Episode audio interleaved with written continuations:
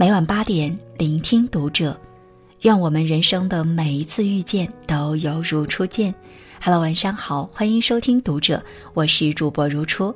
那今晚如初要和你分享到的是来自莫那大叔的文章。你已经是成年人了，情绪戒了吧？好多年前，我刚创业那会儿，因为经验不足，接连错过了几个关键客户，我开始怀疑自己的能力，整晚失眠，整日不出门。一度陷入焦虑之中。某天的一个清晨，我爸邀请我出去走一走，给我讲了这样一个故事：在印度的一个车站上，一个贫民窟的孩子坐在椅子上休息，他衣着褴褛，连鞋都没有。没一会儿，车站里陆陆续续的来了很多等待坐车的人。在一片的拥挤中，一个富人家的孩子在上车的一瞬间，一只鞋被挤掉了。那个贫民窟的孩子捡着这只鞋，想还给这个富人家的孩子。可是火车越来越快，那个贫民窟的孩子怎么也追不上。这个时候，我爸问我：“你猜后来怎么样了？”我摇了摇头。我记得很清楚，我爸意味深长的看了我一眼，说。那个富人孩子把脚上的另一只鞋也扔了下来。因为事情已经发生了，损失也已经造成了，与其谁也穿不了这双鞋，不如把这双鞋留给有需要的人，继续发挥它的作用。不要为打翻的牛奶哭泣，要保护好剩下的牛奶。有些东西已经失去了。剩下应该做的是，让这些失去的东西更有价值。最酷的人生不是抓到一手好牌，而是打好一手烂牌。我们改变不了那些已经发生的事情，但是我们可以改变自己的心态。你有没有过这样的经历？熬了几个大夜，更改了无数次的设计方案，终于完成。你把方案交给老板。这时候，老板说：“客户决定用他们自己的设计。”你为了一个项目参考了无数的资料，写了十几份报告。这个时候，项目负责人说：“你把手头上的资料交给某某某，以后由他负责。”这个时候，你是在心里大骂老板，还是冷静下来仔细想想，到底哪个环节出了问题？这个世界本来就是不公平的。也没有理所应当的事，不公平的事每时每刻都在发生。重要的不是它公不公平，而是知道这件事不公平以后，我们应该怎样面对。你选择不去，只是一句话的事；但是如果你去，就会有很多的机会。最酷的人生不是抓到一手好牌，而是打好一手烂牌。最该感谢的是自己。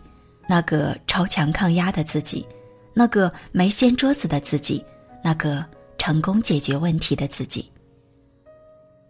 菲斯汀格在《冲突、决策和失调》中说：“生活中的百分之十由发生在你身上的事情组成，而另外的百分之九十则由你对所发生事情如何反应决定。”他讲了这样一个经典的故事：卡斯丁早上洗漱。将高档手表放在洗漱台边，妻子怕被水淋湿，就顺手放在了餐桌上。儿子拿面包时，将手表碰到地上摔坏了。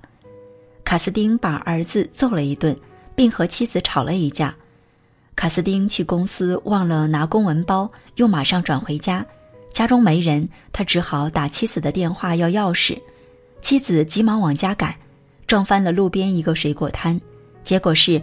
卡斯丁迟到了十五分钟，妻子被扣了当月的全勤奖，儿子这天参加棒球比赛被淘汰。这真是糟糕的一天。在这个事例中，手表摔坏是其中的百分之十，后面发生一系列事情就是那另外的百分之九十。如果卡斯丁在发现手表摔坏时不是训斥孩子，而是安慰儿子，不要紧，拿去修修就好了。那么随后的一切就不会发生了。人生不如意之事十之八九，生活中多运用逆向思维，换个角度看问题，你会发现失去也是另一种拥有，失意也会变成失意。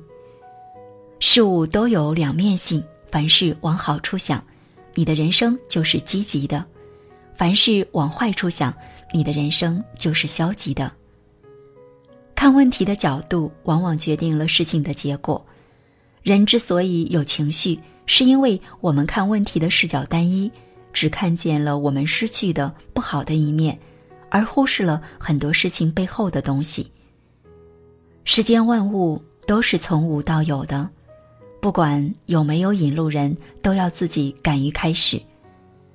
总说风水轮流转，生活里总有特别倒霉、事事不顺心的时候，总有付出努力得不到回报的时候，总有灰头土脸、特别迷茫的时候。当这些问题出现在你的脑海里，你别总是纠结：我为什么会生病？为什么会失恋？为什么会倒霉？看问题的角度。往往决定了事情的结果。由这件事为什么要发生在我身上，转换为这件事情教会了我什么，抱着这样的想法，你就会一直成长，成长为更好的人。与朋友共勉。好了，那今晚的分享就这样了。喜欢的话，欢迎拉到文末帮我们点亮再看哦。关注读者新媒体，一起成为更好的读者。这里是读者，我是如初，我们下次节目再见。